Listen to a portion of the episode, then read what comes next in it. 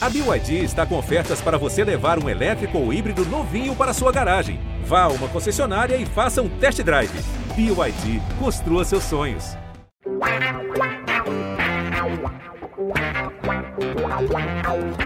Pelé, dois na barreira, correu, o rei atirou. Gol! O cara pra lá, sambou pra cá, botou na frente a bola. O time sempre chegando a chance de mais um gol. Gol! Neymar pode bater de primeira.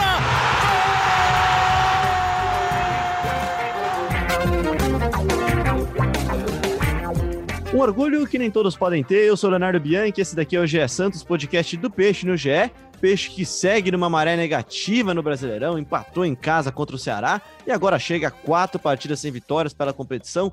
Se mantém no bolo na oitava colocação, mas ganha companhia, concorrência de um embalado Corinthians, vê os seus rivais no G4 se distanciarem e liga, se não um sinal de alerta, uma luz amarela. Uma luz azul e amarela, aliás, né? Isso porque o próximo compromisso do Santos, já em 2021, é a semifinal da Libertadores contra o Boca Juniors no dia 6 de janeiro. Tá longe, mas vamos falar um pouquinho disso também, porque o Santos tem alguns desafios até lá, mesmo sem ter que jogar ainda.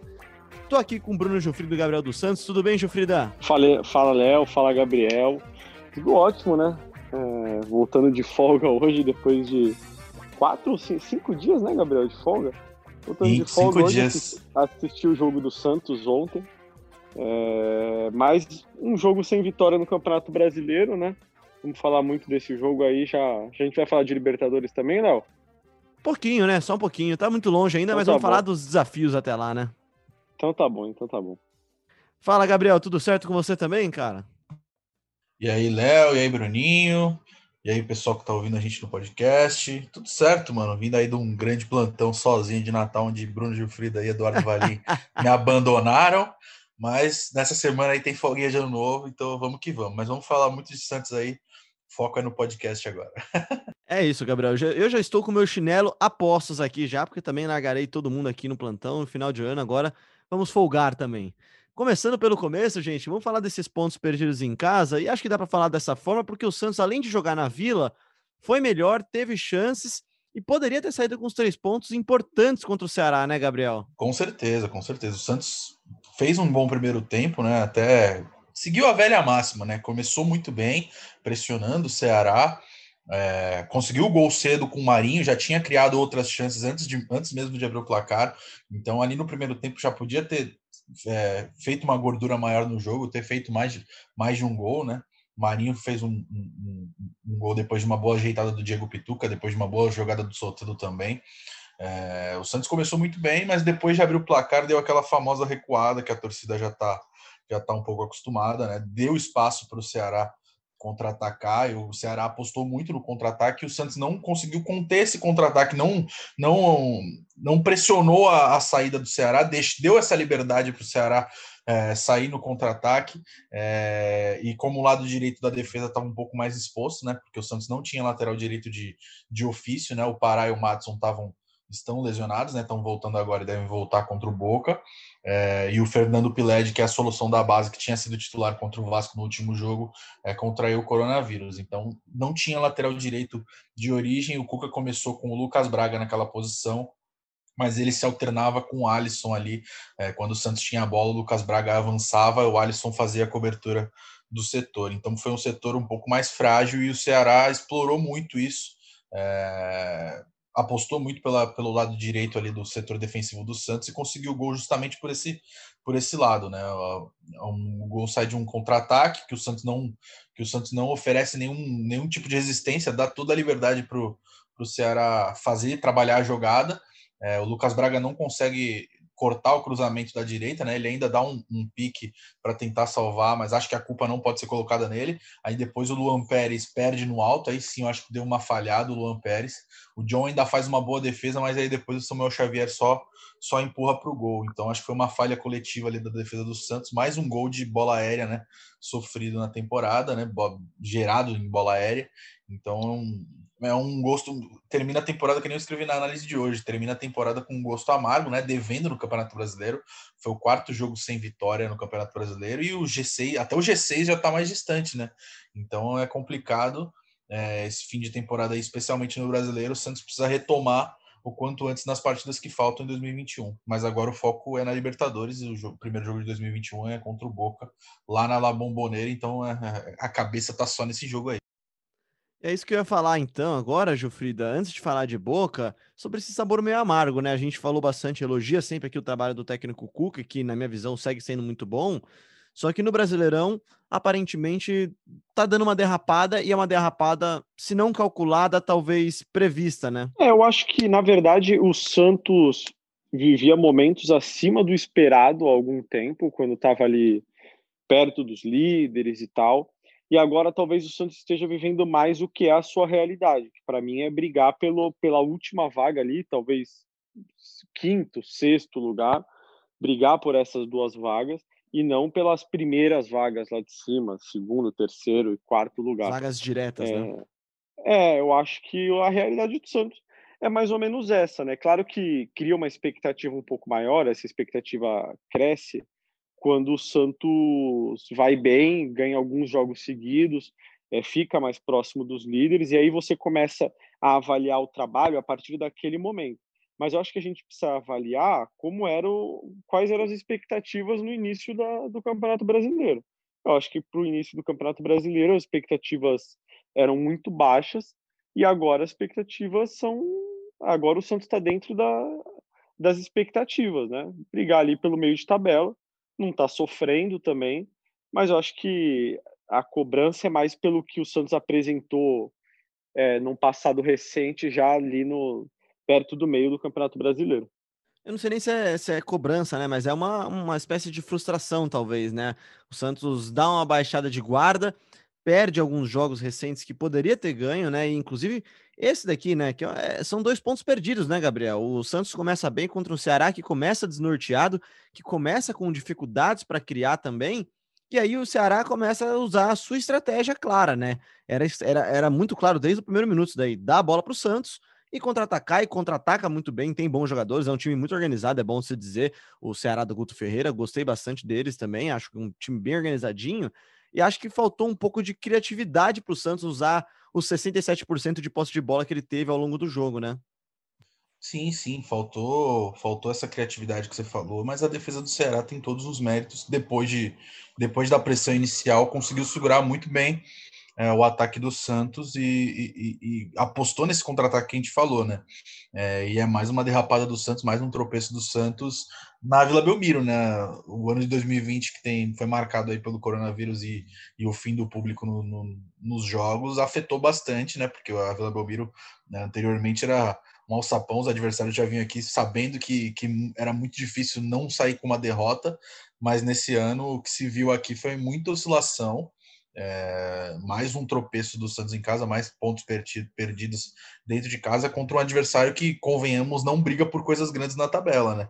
É, eu concordo com, com o Gilfrida quando ele disse que o Santos criou uma expectativa muito grande quando começou é, o campeonato de uma forma muito regular, né? Brigando ali pela, pela, pelo, pelo pelotão de cima, é, mas a, realidade está se mostrando que o time não tem um elenco é, tão grande assim para brigar por todas as competições. E a prioridade do momento é clara é, e não poderia deixar de ser diferente que é a Libertadores, mas é como a gente vem batendo na tecla aqui, né, episódio por episódio se por um acaso o Santos não for campeão da Libertadores, a vaga na Libertadores do ano que vem fica comprometida. Então, é, não dá para deixar o Brasileirão de lado. não estou dizendo que o Santos deixou o Brasileirão de lado, de lado, mas é que os resultados no Brasileirão, os últimos resultados, não são bons. Então, e passa essa recuperar... impressão, né? Passa a impressão é... que o time não está conseguindo mostrar a intensidade que tem mostrado na Libertadores do Brasileirão, sim, talvez sim. por se poupar mesmo internamente, né?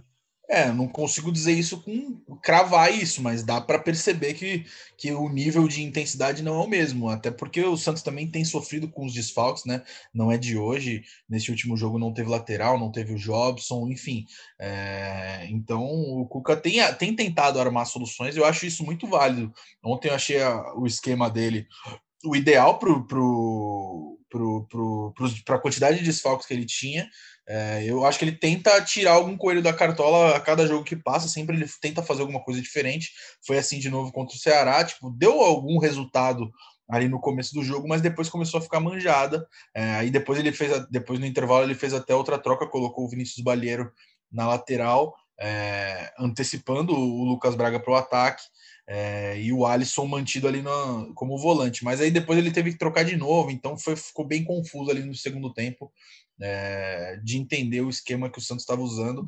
Claro, a, a, o elenco carece de peças, enfim, mas eu acho que mesmo com as oportunidades criadas, o Santos no segundo tempo não fez por onde ali chegar no, chegar no gol da vitória. Teve o gol anulado é, depois do, da cobrança de escanteio do Marinho, que o Arthur Gomes é, completou ali com o braço, depois de checagem do VAR, o, o, gol foi anulado. O Santos poderia muito, muito fácil ter saído com a vitória desse jogo, mas por causa desse deslize do Arthur Gomes aí de, de, foi um vacilo, acho que ele foi. Não dá nem para culpar ele. Acho que foi, eu faria igual. É, eu faria é, igual. Acho que não dá nem para culpar ele, que ele foi tentar fazer o é gol. Que, a diferença é que você não, não é jogador profissional. Mas eu acho que é instintivo, né? Mas é uma diferença pequena, cara, também. Eu vou ah. falar assim que eu também tenho talento. Brincadeira, não. não vamos cara, falar sobre ah, talentos futebolísticos assim... aqui, mas acho que é natural, Gilfrida. Ah, cara, não sei. Pô, o cara é jogador profissional, ele cabeceou de olho fechado, cara.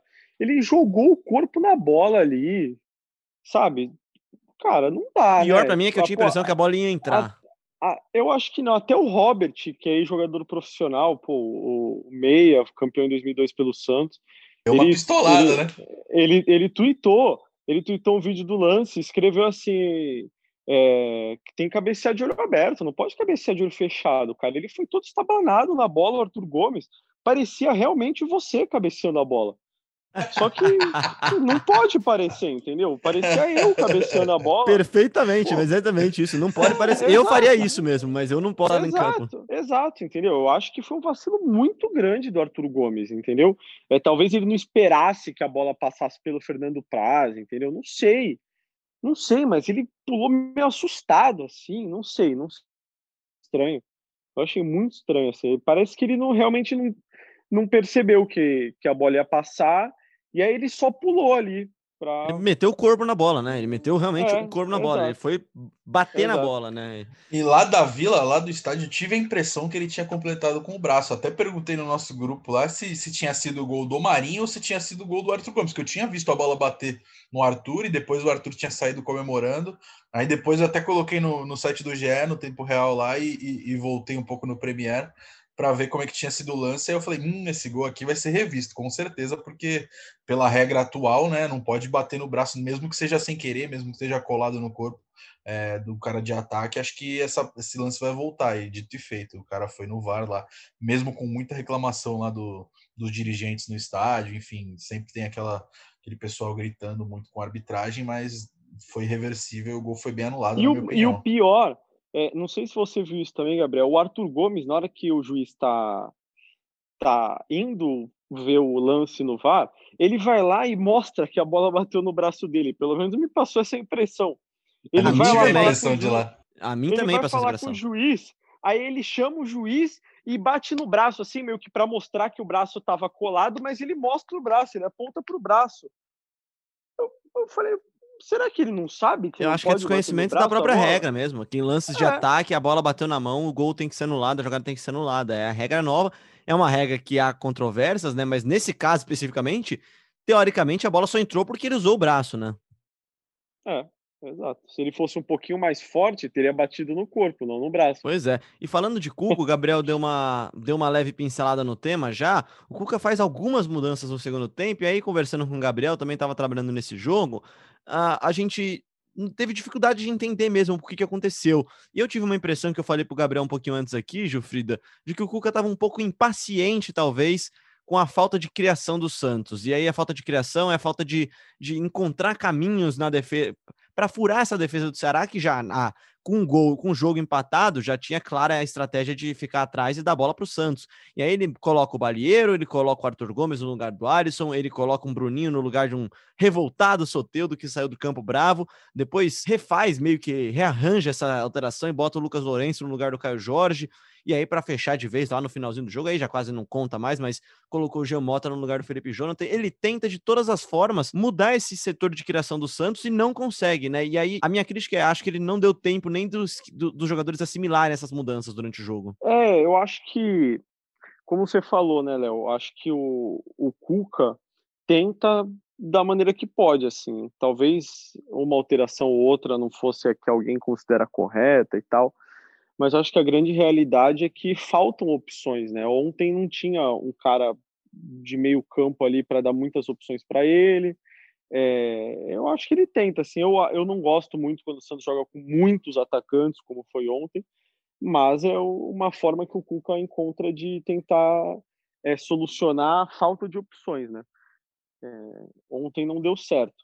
E eu acho que pode ter, sido, ter tido um pouco disso também, os jogadores terem tido um pouco de dificuldade para assimilar, né? É, só que o Santos conseguiu colocar os jogadores do os jogadores do Ceará dentro da própria área, conseguiu encurralar o Ceará. A grande questão foi transformar isso em triangulação, em chances claras de gol. Né? A impressão que dava é que em determinado momento a jogada era jogar a bola no Marinho, né, Gabriel? E e deu certo, né? Deu certo por mais de uma vez. O Marinho teve boas chances. O, não fosse o Fernando Praz, o Santos teria vencido o jogo, porque o Marinho criou algumas jogadas, chegou na cara do gol, enfim, fez até um, o que seria um gol olímpico, né? Acho que a bola entraria, né? Mas enfim, ele fez uma boa partida, diferente do Soteudo, que saiu um pouco bravo, né, Gabriel? Sim, sim. Do, do trio de ataque titular ali, só o Marinho se salvou, né? O Caio Jorge é, ficou muito sumido, né? Não teve muita participação durante o jogo, durante foi até mudado de posição no final, né? Virou um meio ali, mas não durou tanto tempo. E o Soteudo sumidíssimo, né? Sumidíssimo, participou da jogada do gol, né? É bom lembrar, mas fora isso, ofereceu pouquíssimo perigo, né? Ele pegava sempre ele, e ele foi bastante acionado. É, pegava a bola sempre na, na, na ponta esquerda ali, tentava ir para cima da, da marcação, mas a marcação do Ceará estava muito sólida é, e superou, na maioria das vezes, a, a jogada individual do Soteudo. Então, é, o Marinho, mais uma vez, foi o destaque, né? Chegou aos 22 gols na temporada com um gol marcado contra o Ceará e superou a temporada mais artilheira da carreira dele, que tinha sido em 2016, é, no Vitória, né? Então, mais uma marca aí que o Marinho bate no Santos. Vai ter muito mais jogos aí na temporada, porque a temporada só acaba no ano que vem. Tem muito mais jogos aí para ampliar esse, esse recorde pessoal dele. Mas sobre o Soteudo, sim, ficou devendo. É, o Sandri ontem também não fez uma boa atuação, né? Foi, já foi substituído no intervalo. O Laércio mostrou que o Lucas Veríssimo faz muita falta na defesa, mesmo tendo feito um corte muito importante no segundo tempo, é, que se não fosse ele ali, provavelmente o Ceará viraria a partida, é, mas ainda assim acho que o Lucas Veríssimo é incontestável nessa zaga do Santos, ficou fora mais uma vez, é, enquanto ele estiver negociando aí com o Benfica e o martelo não for batido, né, ele está pressionando a diretoria atual e a futura que assume no ano que vem, presidida pelo André Zueda, para vendê-lo, é, o André Zueda disse em uma entrevista na Rádio Bandeirantes na semana passada, nesse fim de semana, aliás, é, que, que, que, garantiu que ele ficaria no Santos até o fim da Libertadores. Mas convenhamos, garantir ver, que né? ele fica Vamos aqui. Ver. Não, garantir que ele fica aqui e ele não jogar, só se acertar uma venda e, e as partes acordarem que, que ele vai ficar aqui até o fim da Libertadores. Porque eu acho que pelo, pelo andar da carruagem ele não entra mais em campo enquanto a venda não for, enquanto não tiver nada assinado, né? Porque dessa vez eu acho que ele ele tá ele tá, ele tá forçando bastante a saída depois de bater nas traves várias vezes, como a gente já falou várias vezes aqui no podcast. E pode ter sido também o último jogo do, do Luan Pérez, né?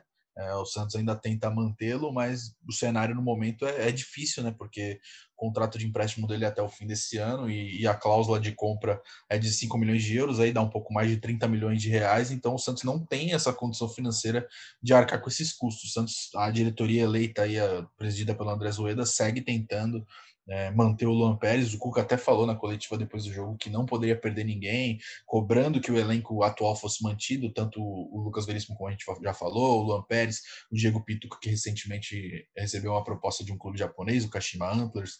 Enfim, o Cuca fez bastante pressão, né? Porque como a gente já sabe, o Santos não pode contratar e ainda perder jogadores titulares absolutos no momento mais decisivo da temporada vai dificultar ainda mais o trabalho do Cuca, né? Mas acho que com a situação do Luan Pérez, é, hoje, segunda-feira, 28 de dezembro, 13, é, 3h32 da tarde, é mais provável que o Luan Pérez saia do que fique. Já que você já deu toda essa deixa aqui, esse caminhão de informações, então, vamos ouvir o que disse o técnico Cuca, então, porque esse vai ser um dos nossos temas agora. Senti que o Cuca deu uma mudada um pouco no tom nesse final de, de ano e não de temporada. Vamos ouvir o que o Cuca tem a dizer não acabou a temporada e não diminuiu o trabalho, aumentou. O sono diminui muito, é, Eu não consigo ter a equipe na mão para trabalhar. O meu adversário está contratando Luzelli, Pavão, se fortalecendo e eu não consigo ter a minha equipe, essa que eu tenho hoje. Eu fico na iminência de perder Lucas Veríssimo, então a gente trabalha dia e noite com empresário, com jogador tal. Agora, o Luan Pérez, né? O Luan Pérez é um jogador tão importante quanto o Lucas Veríssimo. Se você olhar os números deles, eles vão bater ali ali. Com eles, eu tenho uma chance. Eu tenho 50% de chance com eles. Sem eles, ela cai, porque cada jogador titular que você perde, você diminui um pouco a tua condição. Então, isso tem me causado um dano, um trabalho muito grande. Eu não tenho eh, vergonha nenhuma de falar para a minha nova diretoria que a gente não meça esforços para deixar esses dois jogadores, porque se a gente quer ter uma condição, a gente tem que agora agir em cima disso. Tá aí o Cuca então, né, gente? E sempre que a gente tenta projetar um jogo, a gente busca saber do adversário também, de como ele vem, a fase, os principais desfalques. E por duas razões a pergunta vai ser até um pouco diferente, tá, Jofrida? Uma delas é porque ainda tem tempo até o jogo, então é difícil de falar, até porque o Boca pode mudar muito até lá, e o Santos também. E até por isso o assunto agora é esse, né, cara? Mesmo sem entrar em campo, o Santos vai ter alguns desafios o Gabriel já citou dois deles, Veríssimo e Luan. O terceiro deles é o Bruninho e o Cuca já deu a letra, né, Gilfrida? Para o Santos chegar inteiro, né? Para o Santos chegar em com 50% de chance de passar, deixar 50 para cada lado, o Santos não pode perder ninguém, né? Para essa partida no dia 6, lá na Bomboneira, partida grande, né? Jogo grande para começar o ano, né? Com certeza, jogo enorme, né? O Bruno Marques, a, a grande chance é que ele renove, né? A gente tem informações aí de que talvez inclusive saia hoje, é, eu acho bem provável que ele fique. Agora, Luan Pérez, como disse o Gabriel, é uma situação um pouquinho mais complicada, Lucas Veríssimo um pouquinho mais complicada, mas o, o, o presidente Andrés Rueda parece é, estar caminhando aí para chegar num acordo. Eu acho que é muito difícil que o Santos consiga segurar todos. Ah, se segurar o Veríssimo, perde o Luan e tal. É, o Bruno, acho que é a situação mais simples aí, deve ter uma novidade hoje, inclusive. E é um pouco estranho, né, Gabriel? Porque é, mostra o Cuca pela primeira vez, e a gente fala bastante disso aqui nos últimos episódios, nos últimos meses, ter voltado para o Santos muito mais paciente e até talvez um pouco de compaixão ao Santos, né? Não é compaixão a palavra que eu diria, né? Mas um pouco mais de. Como é que eu posso dizer? Empatia, talvez, com a situação da diretoria, com a falta de possibilidade de mexer em algumas coisas. E agora ele se mostra um pouco incomodado e acho que não é um incômodo cobrando, tá? Eu acho que é um incômodo assim. Eu preciso desses caras para ter 50% de chance de, de passar de fase, né, cara? Eu preciso eu preciso desses caras para ter chances iguais. E aí a gente vê do outro lado, daqui a pouco o Léo Lepre, que acompanha sempre aqui no La Pelota o, o, podcast Futebol Internacional do GE, o podcast Futebol Sul-Americano, sempre acompanha o Boca, ele vai falar, o Boca está se reforçando nesse meio tempo, né? Exatamente. Como a gente sabe, o Santos não pode contratar e ainda perder titulares absolutos seria um problemão é, no, no, momento mais decisivo da temporada, né? E, e o cenário é justamente esse. Então, se coloca no lugar do Cuca, você faz a temporada toda, faz uma, uma campanha quase perfeita Libertadores aí, só com uma derrota, e chega no momento mais decisivo, na semifinal contra o Boca Juniors, na La Bombonera, você perde vários titulares absolutos e não vai ter uma reposição, porque o Santos não pode contratar.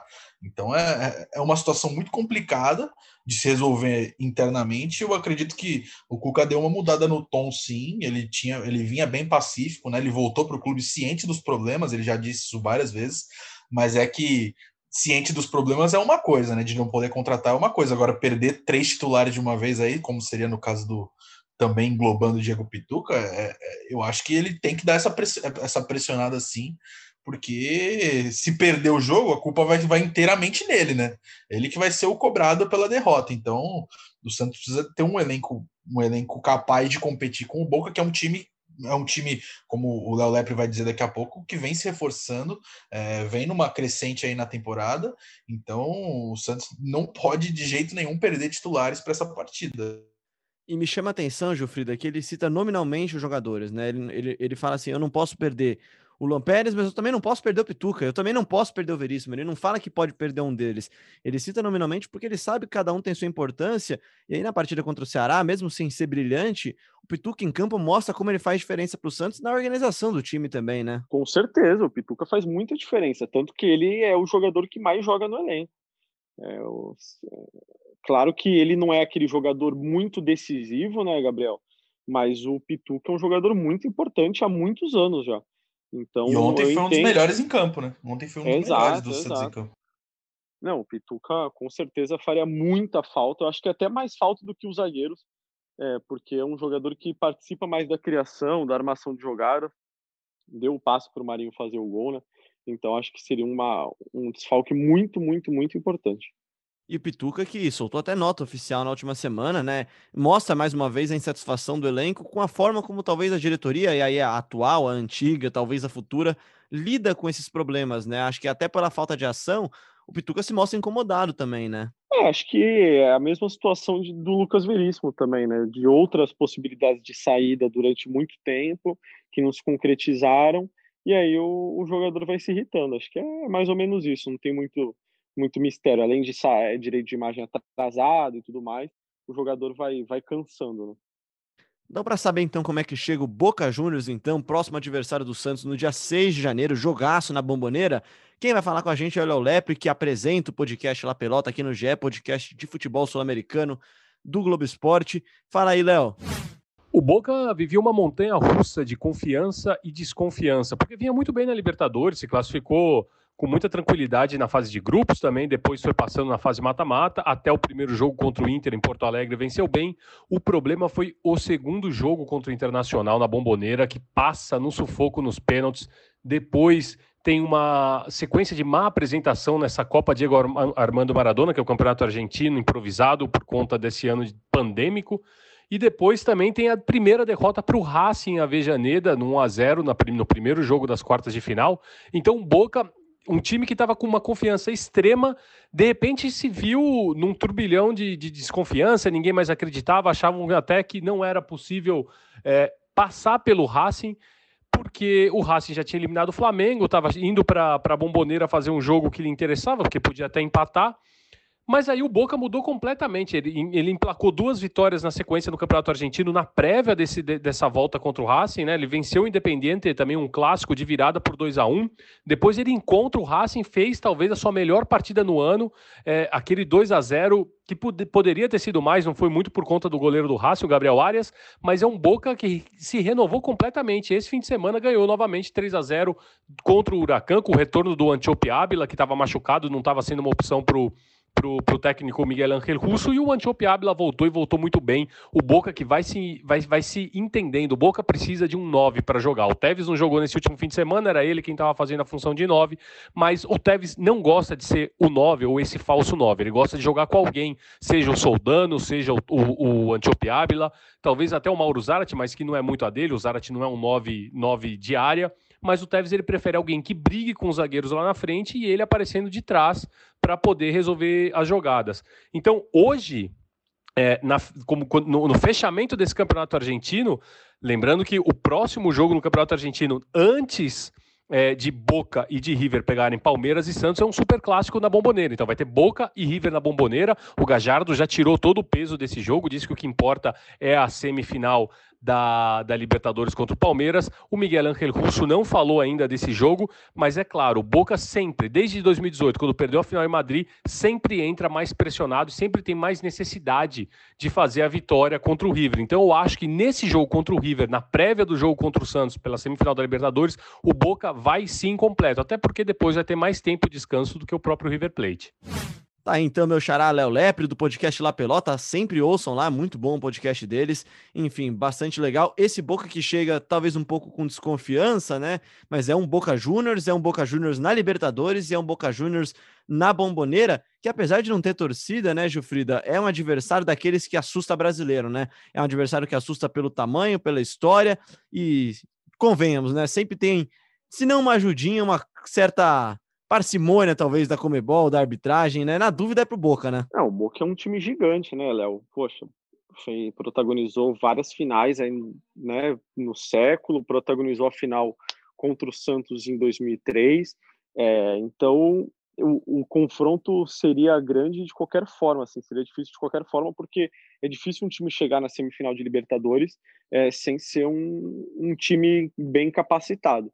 E o Boca, além de muito capacitado, é um time enorme, gigante, muito tradicional.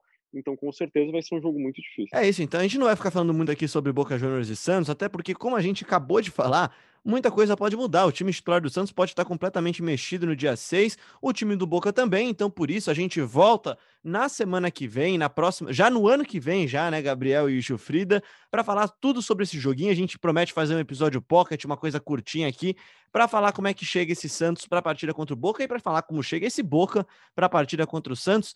Para fechar de vez o programa, então, eu queria que vocês tentassem de forma curta, hein, para a gente não estourar nosso tempo aqui, vocês que são meus donos do relógio aqui, Gilfrida e Gabriel, avaliar esse 2020 do Santos, que começa com turbulência, que teve alguns terremotos, umas ventanias no meio do caminho, e termina com esse misto de amargor, como disse o Gabriel na análise, talvez com um pouquinho de esperança também de, de começar esse 2021 com uma conquista, talvez fantástica que seria essa Libertadores, né? Começando pelo Gabriel, então, já que eu comecei com o Gilfrido agora há pouco. É, o 2020 do Santos, eu acho que, que em termos de, de futebol em campo, acho que com a chegada na semifinal da Libertadores, acho que superou um pouco das expectativas que, a, que grande parte da torcida tinha no começo da temporada. O início de, de campanha no, no, Campeonato Brasileiro também foi muito bom, agora que deu tá começando a dar uns tropeços. É, mas também teve as quedas precoces na Copa do Brasil e também na, no Campeonato Paulista, né? Perdeu no Campeonato Paulista para Ponte Preta nas quartas de finais na Vila Belmiro e na Copa do Brasil foi eliminado pelo Ceará nas oitavas de final. Então foram duas quedas aí muito importantes, principalmente para as receitas do clube, né? As receitas que mais uma vez tiveram um destaque negativo nessa temporada, né? Mais mais transfers ban, transfers bans na FIFA e o time ficou aí o ano inteiro praticamente impedido de contratar. Só teve uma brechinha ali para regularizar o Laércio e também o Robinho, que depois teve todo o escândalo e foi teve o contrato suspenso. E foi um ano que, mais uma vez, muito conturbado politicamente, né, com impeachment de presidente, é, o, o, Orlando Rolo assumindo a presidência de forma definitiva aí nesses, nesses últimos meses de mandato. É, então, politicamente foi mais uma vez um ano muito conturbado, é, mas que o Santos conseguiu se blindar dentro de campo para conseguir os resultados, especialmente na Libertadores, onde chegou na semifinal, tá na semifinal e vai decidir aí se uma vaga na final com o Boca, com o Boca Juniors a partir do, do ano que vem.